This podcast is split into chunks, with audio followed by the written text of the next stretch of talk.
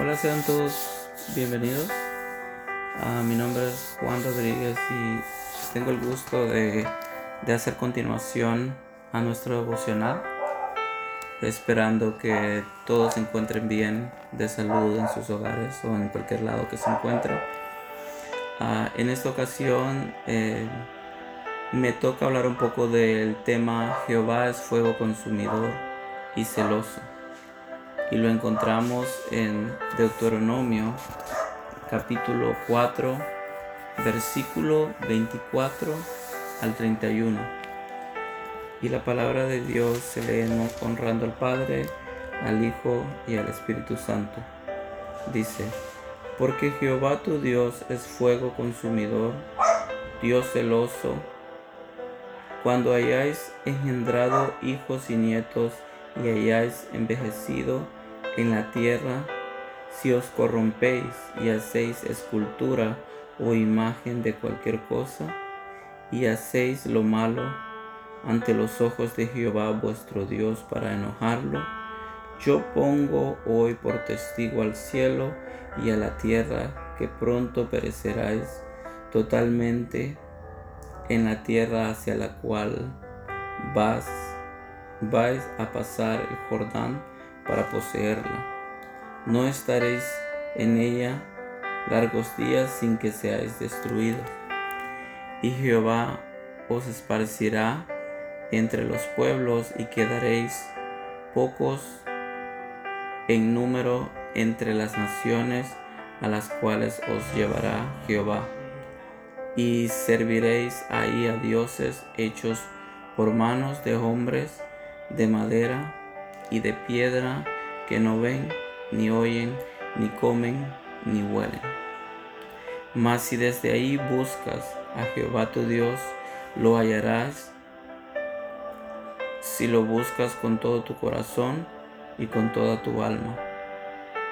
Cuando estés en angustia y te alcancen todas estas cosas, si en los postreros días te vuelves a Jehová tu Dios, y escuchas su voz, porque Dios misericordioso es Jehová tu Dios. No te dejará ni te destruirá, ni se olvidará del convenio que Él juró a tus padres. Amén. aquí, como sabemos, es Moisés. Ah, hablando con el pueblo, dando decretos al pueblo. Eh, este tema puede ser este, controversial porque a veces ah, queremos escuchar las cosas bonitas que vienen de parte de Dios, ¿verdad? Pero entonces cuando leemos que Jehová es fuego consumidor y que es celoso, entonces tenemos que poner atención por qué o qué es lo que pasa, ¿verdad? dice que es celoso y seguro porque él siempre está ahí y no este enseñándote por qué lado debes caminar, por qué lado debemos caminar, porque es mejor para nosotros, por nuestro bien, porque él sabe todo. Y sin embargo, a veces nosotros nos aferramos a hacer lo que queremos y luego no aguantamos las consecuencias.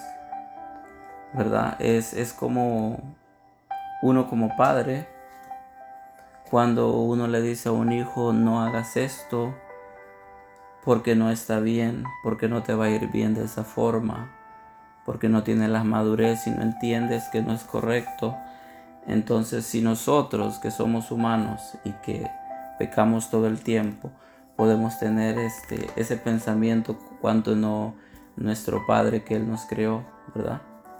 Entonces tenemos que recordar ese tema más seguido, que Él es fuego consumidor y que es celoso.